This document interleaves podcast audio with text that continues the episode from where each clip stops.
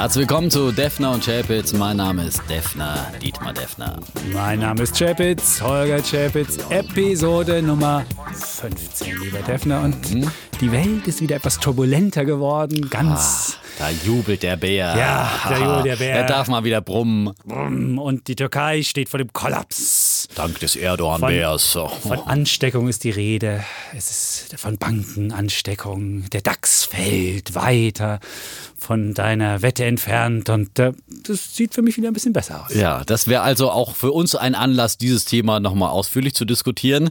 Ähm, und natürlich glaube ich mal wieder, dass politische Börsen kurze Beine haben, wie so oft Ach. auch bei dieser politischen Börse, die mal eben aus der Türkei herüberschwappt. Wird sich schnell erledigen, aber dazu gleich mehr im Laufe dieser Folge. Wir haben insgesamt wieder zwei Themen, die wir diskutieren werden.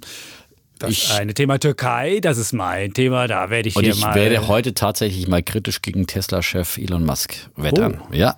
Du wirst kritisch sein? Das wird mhm. dein Thema gegen sein? Elon Musk, also wir werden, wir werden über Tesla, ja. wahrscheinlich über diese katastrophale Kommunikationspolitik. Nicht zu viel verraten. Ja, ja. Und wir haben natürlich auch wieder Bulle und Bär dabei. Jeder darf einmal den Daumen heben und einmal den Daumen senken. Gut. Fang du doch an. Echt? Hm? Dann würde ich sagen, ich fange an mit meinem wie es sich für einen Bär gehört, mit meinem Bär der Woche. Und mal wieder ist der Bär der Woche der deutsche Sparer. Es gab nämlich am vergangenen Donnerstag gab es die Halbjahresstatistik des ähm, BVI, das ist der äh, Fondsverband. Und der sagt immer, was die Deutschen mit ihrem Geld so gemacht haben. Und man muss sagen, sie haben immerhin 10,5 Milliarden im ersten Halbjahr in Investmentfonds gesteckt. Also nicht auf irgendwelchen niedrig verzinsten oder gar nicht verzinsten Tagesgeldkonten gelassen. Ist ja schon mal ein Fortschritt. Das ist ein da Fortschritt. muss jetzt der Bulle auch mal loben und sagen, ja, ja, ja es bewegt sich doch etwas im Staate aber Deutschland. Es ist die Frage, was sie gekauft haben. Und da kommt nämlich meine Bärensicht wieder in, ins Bild. Und zwar haben sie, beziehungsweise nicht, was sie gekauft haben, was sie verkauft bekommen haben. Denn die meisten Fonds werden immer noch am Bankschalter verkauft. Und da verkaufen die Banken mit Vorliebe Mischfonds. Und von den 10,5 Milliarden haben sie sogar 12,2 Milliarden gekauft. Wie geht das? Sie haben halt andere Fonds verkauft. Also für 12 Milliarden haben sie Mischfonds gekauft. Und das wird ja immer so als das, das coolste Produkt der Stunde, so nach dem Motto, da können sie nichts mit falsch machen, da geben sie ihr Geld in verschiedene Anlageklassen und so nach dem Motto, wasch mir den Pelz, aber mach mich nicht nass. Das ist immer so das Versprechen. Aber meines Erachtens ist der Mischfonds das falsche Produkt für diese Zeit, weil nämlich im Mischfonds wird das Geld aufgeteilt in Aktien, die eine Richtung. Da reden wir jede Woche mhm. drüber und sagen die Leute, die Leute sollten mal mehr Aktien kaufen. Das ist gut. Vor allem der Defner sagt das. Der Defner sagt das, ganz genau. Und die zweite Sache, in die das investiert wird, ist das Geld in Anleihen. Aber jeder weiß ja, Bundesanleihen werfen gerade mal 0,3 Prozent ab. Und wenn man ein bisschen mehr haben will, muss man in sehr risikoreiche Anleihen gehen. Also Anleihen bringen eigentlich wirklich nichts, sondern das Risiko sogar, wenn mal irgendwann die Zinswende kommt. Dann Und die kommt ja bald, wie wir von Defner schon gelernt haben. Wie wir von Defner gelernt haben. Und wenn die Zinswende kommt, dann hat man nämlich mit diesen Papieren sogar Verlusten. Und dann kommt irgendwann das böse Erwachen bei den Mischfonds, dass man nämlich nicht in allen Lagen toll Gewinne gemacht hat, sondern am Ende sogar mit den Mischfonds vielleicht mit 2% Rendite rausgeht. Außerdem sind Mischfonds sehr, sehr teuer, also relativ hohe Gebühren. Und deswegen mein Bär der Woche, der deutsche Sparer, der sich in diese Produkte locken lässt. Und wir haben ja demnächst eine Folge, wo wir mal den Menschen erklären, dass sie nicht Mischfonds kaufen, sondern wie sie wirklich reich werden. Oder zumindest ihr Geld sehr gut anlegen, ja? ja? nach unserer Meinung. Ja, also das kann ich immer wieder hundertprozentig unterschreiben. Echt? Du bist ja, heute sehr gnädig absolut, mit mir. Er absolut, ist heute gnädig mit mir, der Defner. Das ist schön. Ich fange mal mit dem Bullen der Woche an. Ich du war ja, ja, ich war am Wochenende. Du warst neulich im Rheinland. Ich war ja. am Wochenende in meiner fränkischen Heimat mal wieder zu Besuch. Äh, das tut oh. immer gut. Gibt auf jeden Fall reichlich zu essen, das sowieso. Und äh, mein Bulle der Woche geht mit meinem Reisemittel, mit der Deutschen Bahn. Oh. Ja, und die Deutsche Bahn, die wird ja oft wirklich niedergemacht äh, und äh, ja, gerügt und da gibt es immer was rumzumeckern in Deutschland. Ähm, für mich dagegen heute mal einen aufmunternden Bullen der Woche. Es gibt ja nämlich nach Süddeutschland, genauer gesagt von Berlin nach München, eine neue ICE-Trasse und die macht das Reisen einfach wirklich viel, viel schneller und damit natürlich auch einfacher. Davon profitieren sogar die Franken, denn auch nach Nürnberg führt diese ICE-Straße, äh, Trasse und äh, das hat eben die Reisezeit deutlich äh, schneller gemacht. Äh, runterwärts ging es jetzt von Berlin nach Nürnberg in drei Stunden und 14 Minuten. Das ist einfach unschlagbar und damit sticht die Bahn dann alle anderen Verkehrsmittel. Das schafft man nicht mit dem Auto und das schafft man, wenn man ehrlich rechnet, auch nicht mit dem Flugzeug. Ähm, da muss man sich einfach ehrlich machen und alle anderen Anfahrts- und Wartezeiten mit dazu rechnen und dann ist da die Bahn wirklich unschlagbar und es ist einfach klasse, man setzt sich rein und kann dann arbeiten, lesen, schlafen, was auch immer man möchte, Podcasts anhören. Ich habe zum Beispiel ein Buch für unseren Bücher-Podcast durchgearbeitet oh. äh, auf der Hin- und Rückfahrt und konnte so die Zeit sehr sinnvoll nutzen. Früher bin ich immer im Auto gefahren und das Ganze für den Preis zum Beispiel für zwei Personen, äh, die man einfach sonst nur äh, für das Benzingeld oh. verschwendet. Also was und hat, man muss hat die Bahn sagen, mit dir angestellt? Ja, und die Bahn ist, vor allem beide Fahrten Hin- und Rückfahrt waren absolut auf die Minute pünktlich. Oh, komm, Absolut. Das, das Einzige, was nicht funktioniert hat. WLAN war ein bisschen wackelig, aber ist ja Das Restaurant hat nicht funktioniert, oder? Nee, hat auch funktioniert. Echt? Und äh, die, das Reservierungssystem hat nicht funktioniert. Oh, ja, Gott sei Dank hatte ich ja reserviert, dann ja. hat man wenigstens einen Platz. Äh, wenn man natürlich dann nicht reserviert hatte, konnte man nicht erkennen, wo ist reserviert, wo nicht. Musste man ständig aufsteigen, Soll ich dir als sagen, nicht reserviere. Also, Dein ich Bulle bin ein großer Bahn-Fan Bahn, ähm, geworden, muss ich ehrlich sagen. Früher war ich immer der Autofahrer, aber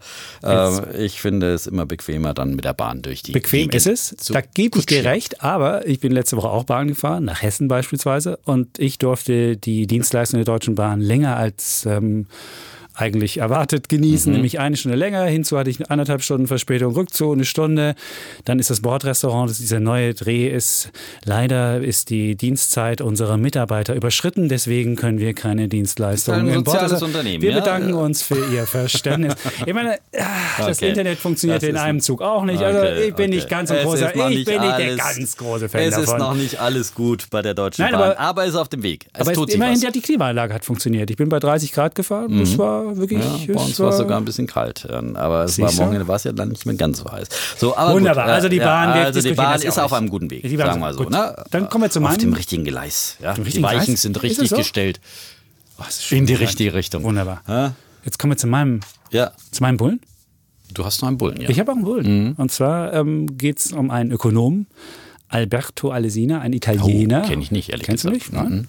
Wenn du über Schulden was machen würdest, dann würdest du ihn kennen. Also das ist Alberto Alesina hat ja vor mehreren Jahren ein ganz berühmtes Paper rausgegeben, was zeigt, dass man sparen kann, um Schulden abzubauen. Die ganzen Keynesianer hatten ja gesagt, kaputt sparen, tot sparen, das geht ja nicht. Immer wenn man spart, dann wird in der Wirtschaft den Bach runtergehen, dann wird immer noch mehr Schulden machen und Griechenland wird das ja zeigen. Und Alberto Alesina hat ein äh, Paper veröffentlicht und hatte gezeigt, dass es nicht so ist. Und hatte gezeigt, wenn man klug spart, dann kann man auch durchaus äh, sparen und Schulden abbauen. Aber das wollte ich jetzt nicht sagen. Es gibt ein neues Paper von ihm, was mhm. auch sehr klug ist. Und da geht es um Migranten. Und er hat mal geguckt, wie ist so die Wahrnehmung von Migranten. Und dann hat er eine Umfrage gemacht in sechs Staaten, einmal in Amerika und in fünf europäischen Ländern.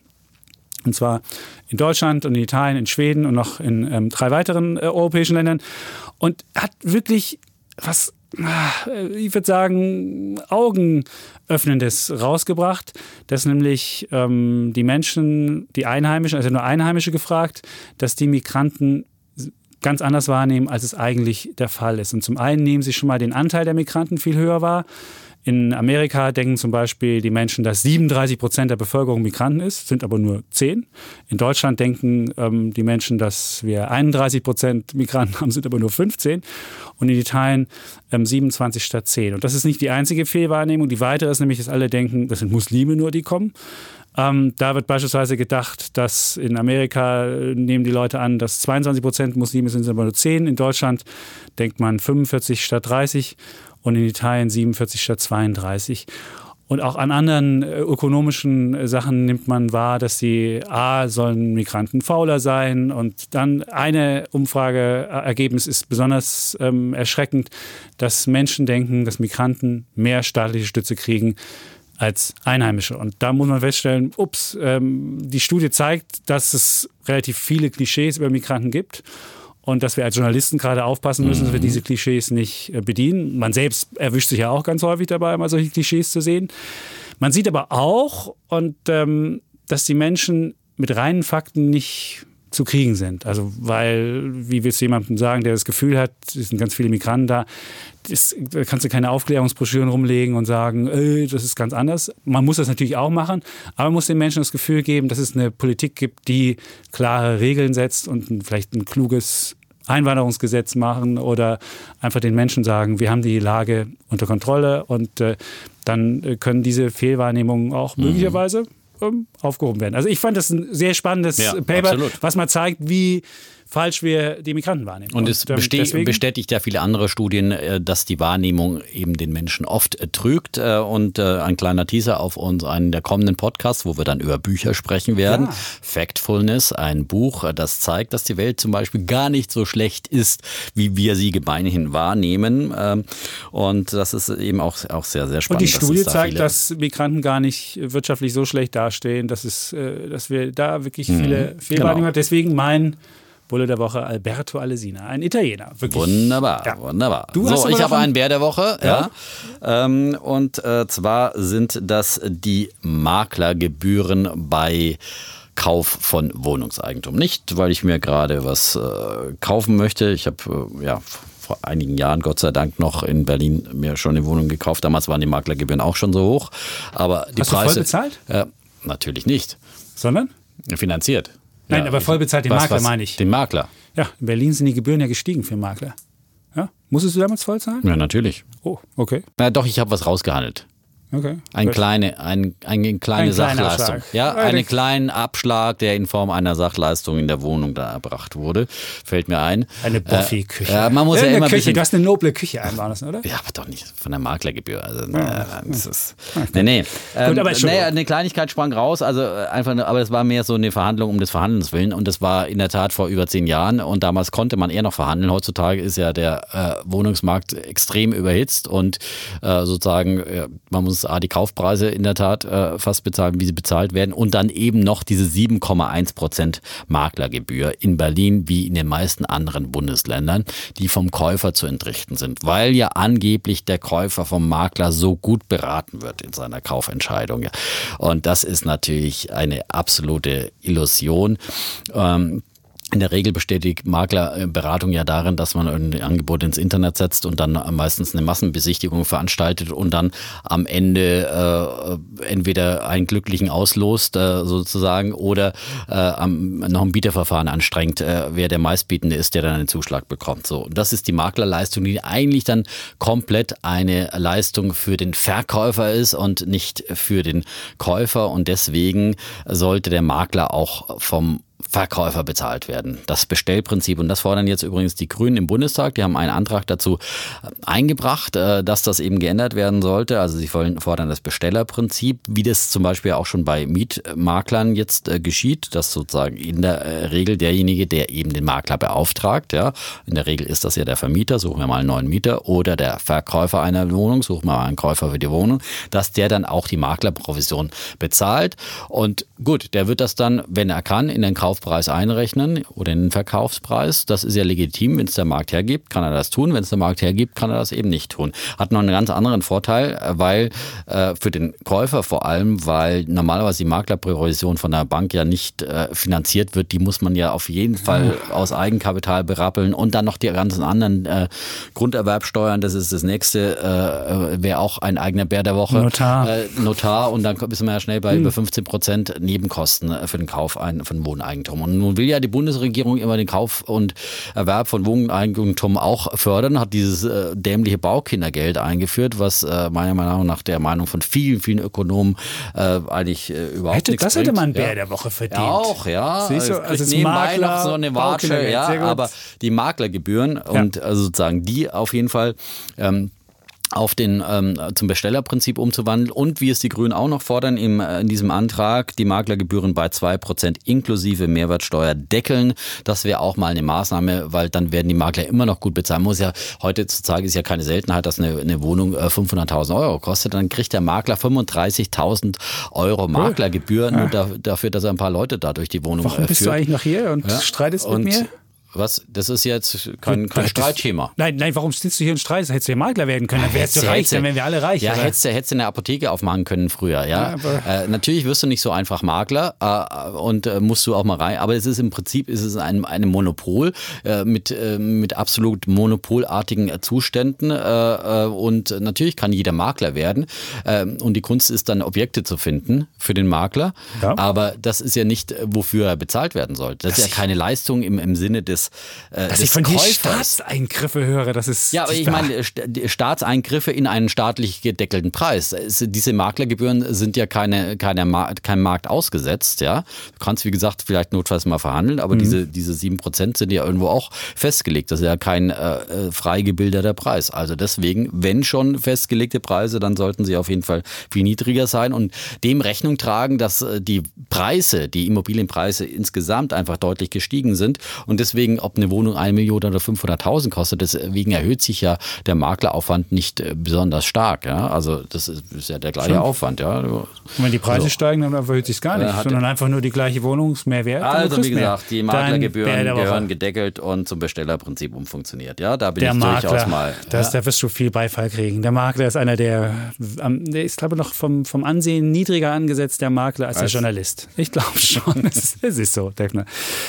Gut, ja, was soll das sein? So, ja. jetzt, jetzt, kommen wir zu unseren, jetzt kommen wir schon zu unseren ähm, zu unserer beiden Themen. Themen. Genau. Und, ähm, ja, du hast mal wieder den Weltuntergang voraus. Nein, nein nicht nur ein kleines Weltuntergang. Weltuntergang. Ich wollte nur, nur über die Türkei Krise. reden und ähm, die Folgen auch für Europa. Die Türkei ist ja, ähm, ja, jetzt wirst du, wahrscheinlich gleich sagen, die Türkei ist ja ein kleines Land, macht gerade mal ein Prozent des weltweiten. Ich sage ja, was ich sagen will, und du sagst einfach, Echt? was du sagst. Ja? Die Türkei ist ja, ist ja, ist ja, ist ja ein relativ kleines Land, ist nur ein Prozent des weltweiten, der weltweiten Wirtschaftsleistung, kommt, äh, ist, macht die Türkei aus ähm, und ist auch sonst nicht unbedingt das, das größte Land. Aber die Türkei ist eine sehr offene Volkswirtschaft und offene Volkswirtschaft heißt, dass es nach außen hin sehr viele Verbindungen gibt und zum Beispiel auch für Banken.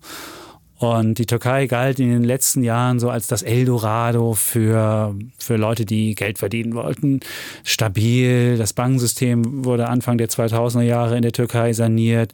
Es gab große ähm, Infrastrukturprojekte, wo Erdogan Brücken gebaut hat und wo er Investoren ran geschafft hat, auch von außen. Und so haben die, ähm, hat die Türkei insgesamt ungefähr 500 Milliarden an ausländischen Schulden ran geschafft. Und davon sind ähm, ungefähr ähm, 150 Milliarden von europäischen Banken.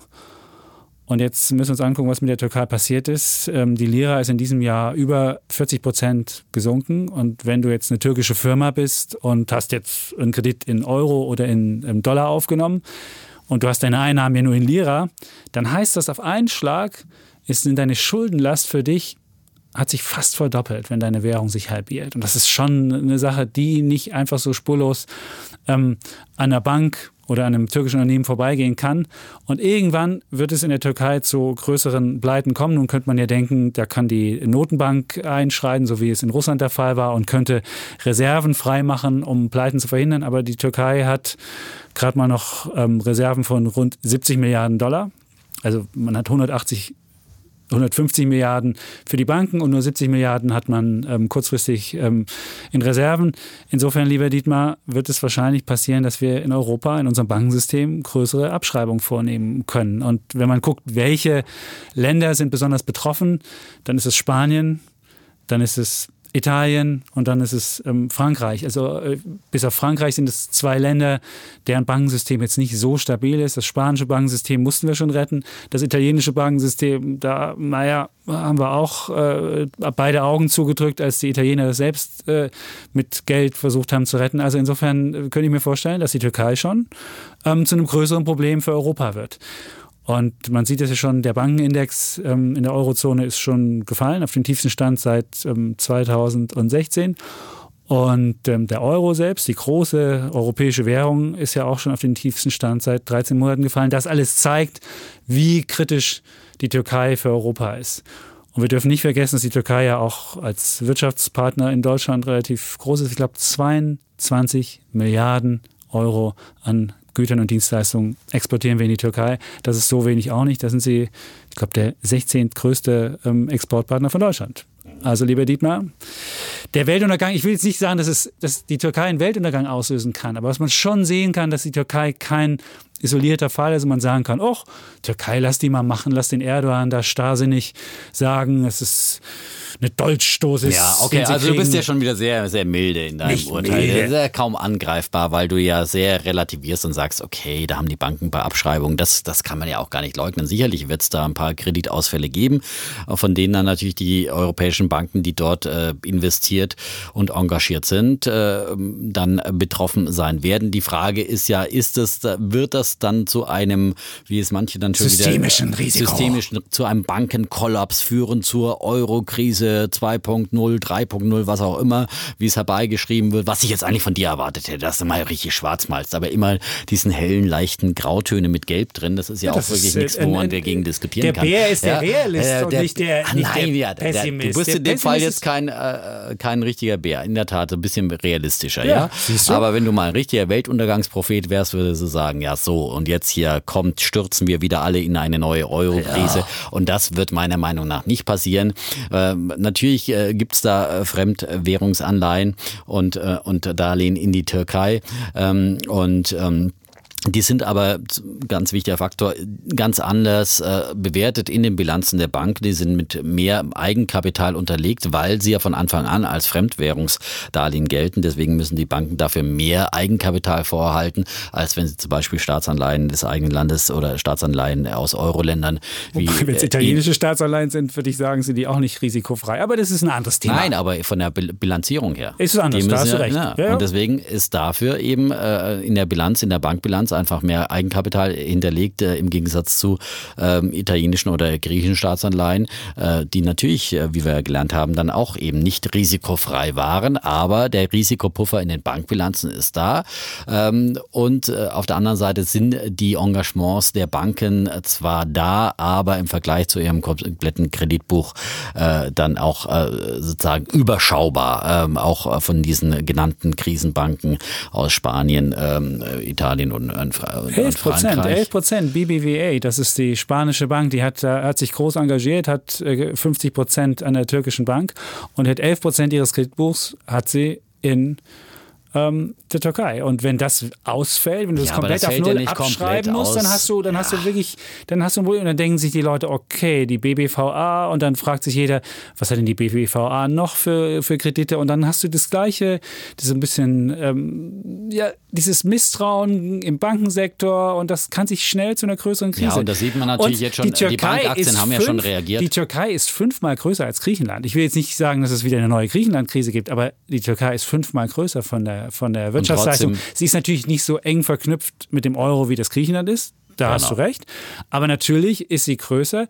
Und man darf nicht vergessen, dass die Türkei in der Sicherheitsarchitektur in das der ist ja nochmal ein ganz anderes Thema. Ja, aber das ist ja auch ein Risiko. Das musst du ja, ja gut, wenn, wenn insgesamt die, die Welt unsicherer wird, das was wir wieder sagen, politische Börsen und dieses Thema, aber wenn die Welt unsicherer wird, weil, dann, weil die Türkei als NATO-Partner möglicherweise nicht mehr so im Westen verankert ist, sondern vielleicht mit den Russen verhandelt, um Kredit zu kriegen oder vielleicht mit den Iranern oder, oder Chinesen oder mit wem auch immer.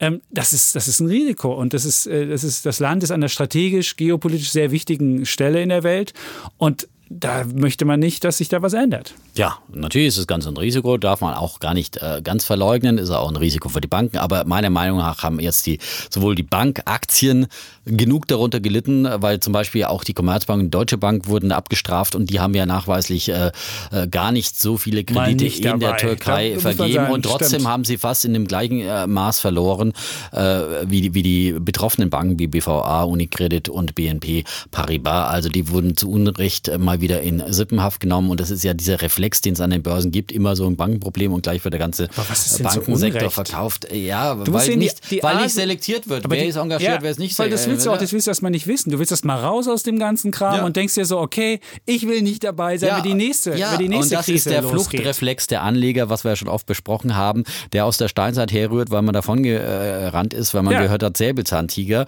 Aber in und der dafür Steinzeit überlebt man. Über, dafür überlebt man, aber als Anleger nicht zu überleben. Aber als Anleger wirst du nicht sterben, weil es keinen Säbelzahntiger gibt, sondern äh, du äh, steigst mal wieder vielleicht beim Tiefskurs aus, verkaufst die Deutsche Bank Aktie unter 10 Euro, mal im Wettziel ja. und schwuppdiwupp steigt sie wieder darüber, weil ein paar Tage später wieder Nüchternheit einkehrt und man sagt, hoppla, die Deutsche Bank hat doch gar nicht viele Kredite in der Türkei, warum waren wir denn so blöd? aber vielleicht hat die Deutsche Bank, Bank vielleicht hat die Deutsche ja? Bank aber, aber Kreditverbindung zur BBVA. Das ist doch das Problem. Wenn du einmal dieses Misstrauen im System hast, dann musst du dieses Misstrauen losbekommen. Und du siehst, die Türkei tut ja nichts, tut ja gar nichts. Also naja, bisher ich will noch jetzt nicht Erdogan verteidigen. Also ich will mal ganz klar sagen, dass ja. das, was Erdogan gemacht hat, und ich, ich habe in einem der ersten Podcasts hier äh, Erdogan einen, Bär einen Bären gegeben, ja. das war noch vor der Präsidentenwahl und habe genau gesagt, hier, was, was der tut an Wirtschafts- und Finanzpolitik, ist katastrophal. Und, ähm, und dann kam er ja noch auf die Idee, die Zentralbank an die Kandare zu nehmen. Da sind wir uns jetzt wirklich einig, da dass, einig. dass im Prinzip Stimmt. diese Krise auf jeden Fall hausgemacht ist.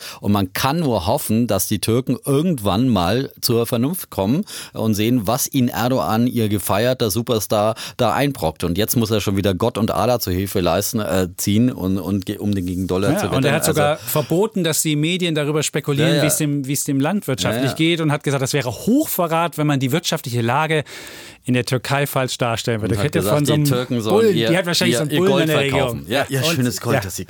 Ja. Als Türke kann man ruhig ein bisschen Gold haben. Ja. Sonst nicht. Ja. Ja. Stimmt, in, in, in, in, der türkischen Lira, in der türkischen Lira hat das goldenen Rekord gemacht im Übrigen. Aber, aber, möchte, aber, ansonsten konnte es eben mal wieder nicht profitieren. Übrigens noch das noch zum Thema Gold und eins noch äh, zum Thema Euro. Ja, ja. Oh, äh, das sollte eine gute Lehre für alle Euroskeptiker sein. Ja, der Blick in die Türkei. Es gibt ja immer diejenigen, wie auch der Herr Chapitz, die dann predigen: Ach, Italien bräuchte nur seine eigene Währung, die Lira übrigens, ne, wieder. Und dann könnte Italien sich wunderbar sanieren durch eine, ach, so leichte, schöne Währungsabwertung und wieder auferstehen aus Ruinen, so nach dem Motto. Oder bei Griechenland wurde es ja auch immer gefordert, der Brexit, dass man eben aus dem Euro rausgeht. Und das Beispiel Beispiel Türkei zeigt doch mal wieder ganz glasklar, wie gefährlich es ist, wenn man sozusagen eine Währung hat, die dramatisch Überhaupt abwertet, nicht. weil es zu einer rasanten Inflation Überhaupt führt ja, und weil eben Fremdwährungsschulden immer da sind in einem kleinen Land. Weil wenn man eine kleine Währung hat, man sich nicht ausschließlich oh, in der eigenen Schweizer Währung verschuldet. Schon mal gehört? Mhm. Schweizer die Schweiz ist die Schweiz ist auch ein kleines Land. Die Schweiz Land. ist ein kleines Land. Ja. Die, die, ganze Welt ist, ja. ist ein kleines, es ist eine ja. totale Ausnahmesituation, weil die Schweiz Ausnahme. einfach äh, davon lebt. Schwedische Krone? Ja, die, und Italien wäre dann eine zweite Krone? Schweiz. Griechenland wäre auch eine zweite Schweiz. Ist doch ja, Blödsinn, aber Norwegen, es gibt, es gibt viele kleine Länder, die sehr erfolgreich damit funktionieren. Tschechische nur, Krone, nur weil selbst eine, die tschechische nein, Krone nur weil sie eine, Wirtschafts-, eine erfolgreiche Wirtschaftspolitik machen und, ja, aber du willst ja nicht erfolgreich äh, restrukturieren. Aber du siehst doch jetzt, siehst doch jetzt Folgendes. Die Diskussion gleitet dir ab. Da liegt die gleich nicht ab, weil du willst, du willst mir ja sagen, dass Italien wenn sie, wenn sie, wenn sie jetzt äh, selbstständig wären, dann müssten sie eine gute Politik machen. Im Euro wird das ja verhindert. Denn du siehst ja beim Erdogan, es wird sofort bestraft, wenn er Aber eine schlechte ja Politik nicht. macht. Es funktioniert ja nicht. Und es ja? ist, ist dann nicht so, dass der, dass der Erdogan, äh, das ist ja fast schon die Argumentation vom Erdogan, die du hier aufnimmst und sagst, er wird von den Spekulanten getrieben, böse Nein, Mächte wollen aus dem... Ich meine, ich habe doch gerade ja, gesagt, er hat das alles jetzt, selbst gemacht. Eigen, ja, siehst du, also, das kannst du nicht sagen, jetzt sehen wir aber, wenn die Türkei in einer großen Währung mit wäre, dann hätten sie das Problem nicht. Sie sind Nein. Sie sind selbst schuld. Es ist Nein, ich sage nicht, wenn die Türkei wäre, sondern ich sage, wenn Italien ja. austreten würde, dann hätten sie morgen das gleiche Problem mit ihrer Lira wie die Türken Nein. mit ihrer Lira. Wenn sie so eine schlechte die, Politik machen, die, ja, da ja, hast du recht. Dass die Lira erstmal, und nicht immer, weil sie schlechte Politik, manchmal auch, weil weil sie einfach bestraft werden und Misstrauen an den Finanzmärkten herrscht. Ja, so. und deswegen ist es gut, natürlich muss man eine gute Politik machen irgendwann, aber äh, zwischendrin ist es gut, wenn man in einer stabilen Währung ist, die weniger währungsanfällig ist und äh, eine Währungsabwertung als Heilmittel. Das wurde ja oft propagiert von den. Ist ja auch ein Heilmittel bei der Nein. Türkei. Du siehst doch jetzt Nein. beispielsweise, die Autoverkäufe in der Türkei sind eingebrochen. Dieses Leistungsbilanzdefizit, was die Türkei hat, das löst sich sogar langsam auf. Ich meine, äh, die Marktkräfte wirken da schon. Also du wirst sehen, dass sie irgendwann keinen Überschuss mehr haben, weil die Türken sich schlicht keine Importe mehr leisten können. Nur noch dann Öl importieren und sonst nichts mehr. Okay. Und das ich ist eigentlich, sagen, das ist, jetzt also, hast du gerade die Fronten gewechselt und plötzlich zum Türkei. Nicht. Ich bin kein Türkei-Freund. Ja. Ich habe nur gesagt, eine eigene Währung. Du wolltest nur sagen, wenn die Türkei nur Mitglied einer großen Währung wäre, das kannst du vergessen. Nein, ich wollte nicht sagen, wenn die Türkei wäre, sondern ich wollte. Ja, wir müssen wetten. Noch, wir müssen wetten. Wir wiederholen uns, ja. ja wir, wetten. Ja, wir ja. müssen wetten. Wir wetten und ich würde einfach mal sagen, ähm, das Türkei-Risiko wird dazu führen, dass Europas Banken weiterhin in Europa underperformen. Underperformen heißt, es gibt den Eurostox Banken. Der ist ja jetzt du schon auf dem tiefsten Stand. Wetten, dass sie, das dass sie weiter tiefsten Stand. abstürzen. Ja, wir müssen, das ist doch eine ganz einfache Ah. Sache. Wenn du jetzt sagst, die Welt ist heile, alles ist gut, dann sind Banken die nächsten großen Gewinner. Und wenn dann noch die Zinswende so ein bisschen kommt, dann müssten wenn, Banken so Ja, okay. richtig nach stimmt. oben Ich sage ja auch, die wurden ungerecht verprügelt, deswegen werden sie also steigen. Ja. sagen wir folgendes. Bis zum Jahresende denke ich, dass Banken weiter underperformen. Wir nehmen also den Eurostox Banken und den Eurostox 50, lassen die gegeneinander laufen und dann gucken wir. Und wenn die Banken schlechter laufen, habe ich gewonnen. Ja, und wenn sie besser laufen, was passieren wird, habe ich gewonnen. Ja, Sehr dann schön, gewinne ich auch meine deutsche Gut. Bankwette wieder und äh, die Bankwette auch noch. Ja. gut. Und ich bleibe dabei. Äh, naja, Jetzt- jetzt- will's in, nein, nein, Schluss. Ja, Jetzt sind wir Schluss. gespannt, Ja, ja, was genau. Dietmar mit, mit Elon Musk. Du wolltest ihn Ja, jetzt, du wolltest ihn wollte jetzt abmeiern. mal, ich ja, bin gespannt, wie du äh, Elon, Musk, abmeierst. Ja, also ich meine, äh, wir wissen ja, wir haben ja schon, also es gibt ja, ist ja eine gute Tradition in diesem Podcast über äh, Tesla Elon und. Elon Musk zu reden. Ich glaube, Ja. wir hatten fast keine Folge, in der wir nicht Doch, es gab thematisiert eine haben. einzige. Am Anfang hatten wir immer Italien. und bisher, bisher hat immer Holger Chapitz gegen ihn gewettert, weil Ja. er mal wieder irre Tweets losgelassen hat, ja. Hat er wieder. Letzte Hat Woche er auch. wieder. Letzte ja, Woche auch, Ja, ja. Mitten in Und der hat, äh, Börsensitzung sagt er, geschaut. ich könnte mir vorstellen, Mein 420. Thema. Ja. Nein, ich fand das nur so, es war so absurd. Mitten in der Börsensitzung, nicht irgendwie am Anfang oder am Ende, wie man das das vorstellt, sondern mittendrin denkt er sich so, ach, ich hab mir überlegt. Aber Entschuldigung. Hat er nicht getweetet, aber er hat, ja, ja, er hat ein völlig unerwartetes Angebot Ja, gemacht und hat gesagt, äh, ich könnte mir vorstellen, bei 420 Dollar Tesla von der Börse zu nehmen, also wieder zu privatisieren und äh, die Finanzierung sei gesichert, hat er mit angemerkt. Bisher hat er das und Geld noch nicht gezeigt. Und das, ähm, naja. Du hast es dabei, nehme ich an, Dietmar. Er hat ja heute ein bisschen nachgelegt und hat gesagt, er hätte mit den Saudis darüber gesprochen und die wären bereit. Und im Übrigen, also dann wurde ja gerechnet, wie viel Geld wäre das denn da?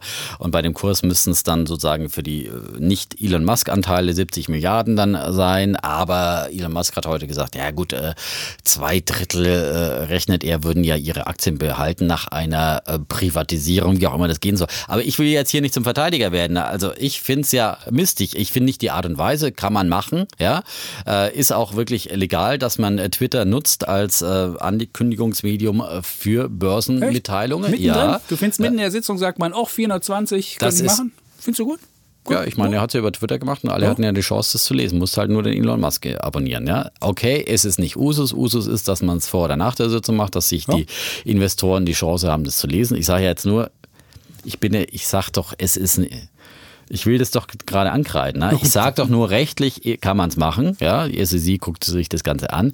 Aber ähm, die Idee an sich finde ich einfach fragwürdig. Wenn er es wirklich ernst meint, die äh, sozusagen äh, Tesla von der Börse zu nehmen, dann wäre das für mich einfach eine Frechheit ähm, an den Anlegern, ähm, die diese ganze harte We Wegstrecke mit ihm gegangen sind. Und jetzt ähm, Tesla steht ja kurz bevor profitabel zu werden, auch wenn es der Kollege Javits noch nicht glauben will. Ja, und steht kurz davor, wirklich den absoluten Durchbruch in der Massenfertigung mit dem Model 3 zu schaffen. Und gerade an der Stelle zu sagen, nachdem auch viele Privataktionäre vorher bereit waren, immer wieder neues Geld reinzuschießen über Kapitalerhöhungen und äh, den wackeligen Tesla-Kurs mitgegangen sind, dann zu sagen, und jetzt kriegt ihr nochmal 20 Prozent an Prämie obendrauf, denn äh, mehr ist es ja dann nicht, vom heutigen Kurs 350 Dollar etwa, dann auf 420. So, und damit bist du dann zufrieden. Andere Aktionäre, die äh, darauf gehofft haben, dass es äh, hunderte und tausende Prozent an Rendite geben wird, wie bei anderen Disruptoren äh, von ähm, äh, Geschäftsmodellen, ja, und, stell die dir die voll Leute auf die. E-Mobilität setzen Ja. wollen und sagen, ja, und ich glaube daran und bin deswegen die harte Strecke mitgegangen. Und dann zu sagen, und jetzt, wo es schön wird, jetzt äh, wirst du abgefunden. Also äh, das ist eine ganz, ganz schlechte Idee. Das ist eine Unsitte und das werden hoffentlich die Anleger auf keinen Fall mitmachen. Und äh, das wird sich hoffentlich auch Elon Musk wieder anders überlegen. Ja, und soll ich dir was sagen, Hm? Devner, für wen es richtig frustrierend ist? Die Leute, die mit Optionsscheinen gewettet haben mit einem Kurs von 450 Dollar, die hätten ja denken können, als der Kurs dann ein bisschen stieg, jetzt werde ich reich. Aber wenn er sich für 420 von der Börse nimmt, sind die Dinger wertlos. Und alle. Leute, die da gewettet haben, die Das haben mit war auf jeden Zitronen Fall gehandelt. das absolut falsche Instrument, auch wenn du die richtige Richtung gerochen hast. Dann weil hast der Tesla-Kurs ist ja erstmal kräftig nach oben geschnellt. Stimmt, bis Und um 390 11 und dann- Prozent wurde ja eine Aktie vom Handel ausgesetzt mal, aber Ja, aber Ja. Ich, ich, jetzt muss ich mal den, den äh, Elon Musk ein bisschen verteidigen, weil ich kann schon verstehen, wenn Menschen sagen, die Börse ist nicht der richtige Platz für mein Unternehmen. Denn wenn du, alleine du hast es ja schon angesprochen, die äh, schwankenden Aktienkurse, viele Tesla-Mitarbeiter sind ja am eigenen Unternehmen beteiligt. Und wenn du dann immer siehst, wie deine Aktie rauf und runter geht, dann interessierst du dich vielleicht viel mehr darum, äh, wie die Aktie sich bewegt und weniger, dass du gute Qualität machst. Das ist schon ein Nachteil, dass du also die Mitarbeiter immer abgelenkt sind von den ganzen Schwankungen rauf, runter, rauf, runter. Und auch als Unternehmenschef, wenn du an der Börse bist, musst du dich natürlich den Usancen, würde ich es mal nennen, ähm, stellen, die an der Börse gelten. Und da gibt es Spielregeln, die an der Börse sind, die gegebenenfalls nicht unbedingt zum Vorteil von einem Unternehmen sind. Das sind die Quartalsberichterstattung. Du musst also immer pro Quartal liefern. Und du darfst auch nicht mal ein Quartal schlechter abschneiden, sondern du musst es immer schaffen, in irgendeiner Form die Börsianer zu überzeugen, sonst wirst du gnadenlos abgestraft. Und was ist die Folge der ganzen Sache? Dass du als Unternehmenschef genau gucken musst, oh, wo buche ich nochmal den Gewinn hin und wann mache ich nochmal das und mache ich vielleicht das Geschäft lieber, verlagere es ins nächste Quartal. Und was du auch machst, ist dann so mit finanziellen Tricks, so Financial Engineering heißt das, machst. Also denkst du dir so, oh, mal ein paar Aktien zurückkaufen, damit du dann beim Gewinn pro Aktie, das ist immer das, wo die Amerikaner drauf gucken. Und wenn du merkst, ah, es könnte knapp werden, dann musst du halt ähm, ein paar Aktien zurückkaufen. Du siehst es bei Apple beispielsweise, die haben immerhin fast zwei Millionen Aktien von der Börse genommen, also zurückgekauft. Ja, und wenn du insgesamt so Geld auf der hohen Kante ja, aber haben, wenn du insgesamt siehst, wenn du insge ja, aber wenn du insgesamt siehst, es werden dieses Jahr für eine Billion Dollar Aktien gekauft. Da siehst du mal, wie da rumgefuttelt wird. Und mit dem Geld könntest du ganz andere Sachen machen. Du könntest mit dem Geld investieren, du könntest besser werden damit, du könntest auch mal mit dem Geld möglicherweise deinen Mitarbeitern was Besseres zahlen. Naja, also es ist, das wäre nicht wär im Sinne des Aktionärs. Es wär, es, ja, aber es ist halt dieses doch, es ist natürlich im, im Sinne, möglicherweise ist es auch im Sinne des, des, des Aktionärs, nämlich dann, wenn du, wenn du glücklichere Mitarbeiter ja. hast, die nicht so eine hohe Fluktuation haben und die stolz auf ihr Unternehmen sind und du hast nicht so das viele Skandale. Man ja, trotzdem schaffen. ja, aber das ist, ist es, du siehst halt, dieses Börsensystem nutzt halt eine ganz, nutzt einen ganz bestimmten Leuten, nämlich den, den, den Banken- und Finanzsystem, was aus diesem ganzen Börsensystem relativ viel Gewinn macht. Also sieben Prozent der, der, der, der, der Wirtschaft der Amerikas sind die Banken, aber die die beschäftigen nur 4% der Leute. Da siehst du schon dieses Missverhältnis, ähm, was, da, was da herrscht. Und was, was mit diesem Börsensystem auch ganz schnell passiert. Wie kommen jetzt hier auf Abwege? Du, die Banken nein, nein, nein, verdienen ja nicht nur mit, mit der Börse ihr Geld, sondern mit vielen, vielen anderen natürlich, Dienstleistungen aber, ja, aber und, da gibt's, Spekulationen. Also das, ja, ist doch, das ist überhaupt keine Begründung. Doch, also natürlich ist es eine Begründung. Das ist nicht abschweifen. Die Sache ist doch, total abschweifen. Die Sache ist doch, wenn du mit diesem Börsensystem, wenn Leute das Gefühl bekommen, da steckt sich eine Kaste was ein und machen das zu Lasten der anderen. Dann dienst du nicht ja, damit. das ist doch ein Schlechtreden der Börse. Ja. Da dienst du nicht dem System, sondern damit machst du den Kapitalismus schlichtweg kaputt. Nein, aber genau damit machst, und das musst doch einfach den Kapitalismus damit kaputt. den Kapitalismus. Nein, ja, aber damit, mit solchen Aktionen, Musk ruiniert, in, in die, ich meine, das ist jetzt ein großes Wort, ruiniert den Kapitalismus. Immer diese großen Überschriften ja. hier von Herrn Chapitz, sondern äh, du kannst doch nicht sagen, mit der Börse ruiniert den Kapitalismus, das ist der Blödsinn, sondern äh, aber das Gefühl, das, das Gefühl, der Leute, jetzt, dass da ja, aber du hast doch eingangs schon mal erwähnt, dass Wahrnehmungen den Menschen sehr, sehr oft trügen. Auch in dem Punkt, lieber Holger, würde ich deine ja. Wahrnehmung trügen.